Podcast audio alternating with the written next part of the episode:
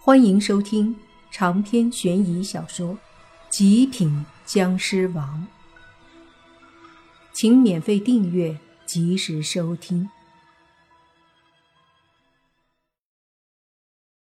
此刻的莫凡，犹如一尊魔神，又好似一个僵尸之王，站在天空之上，恐怖的气息和威压扩散开来。让天地变色，风云涌动。这一幕使在场无论是正派还是邪派，还是妖魔鬼怪，都感到一种心悸，更多的是害怕，因为现在谁都能看出来，莫凡又恐怖了很多。他连将臣的束缚都挣扎开了，自然又是变强了。汉魃惊讶地看着天上的莫凡，对身旁的银钩说道。你知道他做僵尸才多长时间吗？银钩和后卿都微微摇头，他们并不清楚。这时，汉魃一字一句的说道：“一年左右。”此话一出，银钩和后卿脸色顿时一变。接着，后卿嘴里轻声的说道：“怎么可能？”他一年左右就从一个普通僵尸到红眼级别，那照这样说，岂不是再花几年就能够像将臣那么恐怖？一旁的汉魃摇了摇头，说道：“小看他了。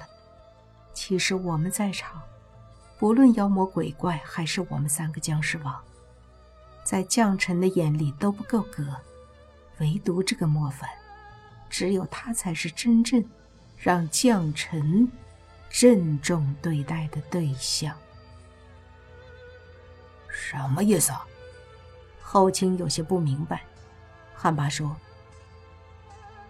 我有一种感觉，将臣可能是在培养一个强有力的助手，也可能是在制造一个恐怖的对手。”我觉得，可能将臣也不清楚自己到底想要培养一个什么样的存在。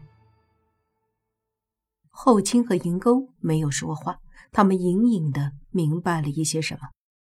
可是此刻的将臣好比一个人格分裂的人，他一方面想要把莫凡培养成队友，而另一方面却想要把莫凡树立成一个对手。所以将臣很纠结，但最终怎样，应该还得要看莫凡如何成长。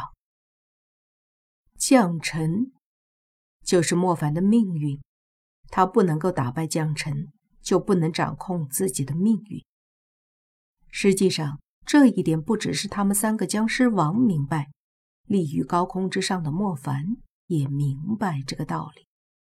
他知道将臣为什么会这么做，将臣不是一个旁观者，而所有人都不是旁观者，只有胜利者才是旁观者。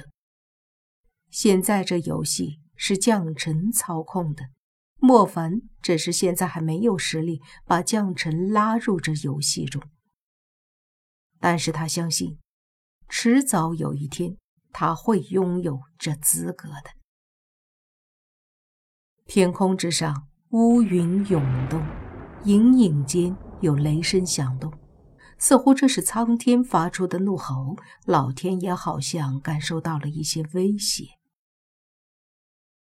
莫凡看着天空之上涌动的乌云和其中发出的雷声，淡淡的露出一丝冷笑，哼了一声，说道。我莫凡不惧这一切，天若压我，我便撕开这天。说着，他猛地抬手，身上迅速爆发出一股强大的红色湿气，凝聚在他的拳头之上。紧接着，他对着头顶上方的天空一拳轰出。本来只是看似平静的一拳，但随着挥出，却是有着铺天盖地的红色湿气。爆发出来，犹如海边的巨浪汹涌而起，对着天空上的乌云扑了过去。一阵轰隆之声过后，就见湿气冲击在乌云之上。转瞬间，乌云被震得不断消散。下一刻，便见以莫凡头顶为中心的乌云迅速消失，整片天地在此刻回归到白天状态。所有人都发出一声惊讶的声音，这场面。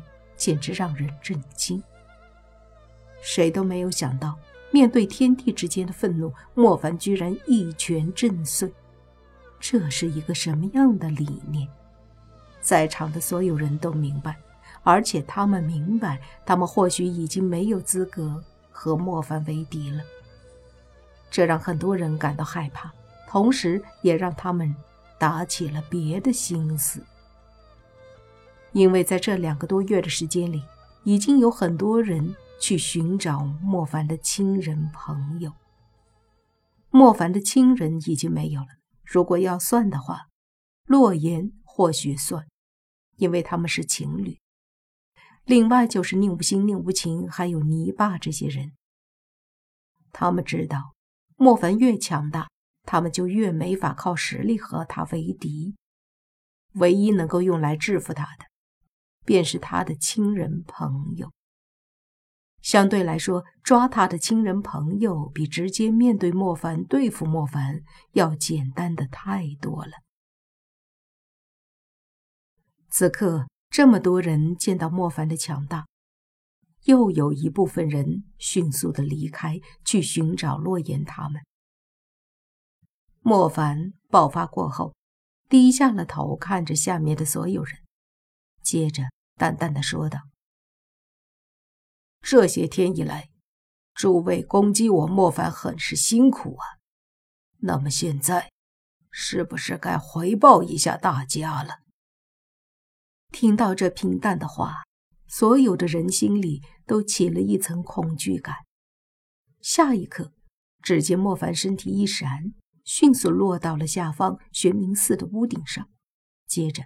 他把目光看向了一个强大的妖怪，这妖怪实力高强。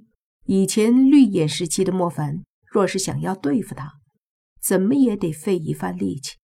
但现在不同了，这个妖怪在莫凡被束缚的期间很是嚣张。他明明是一个妖怪，却也有脸来攻击莫凡。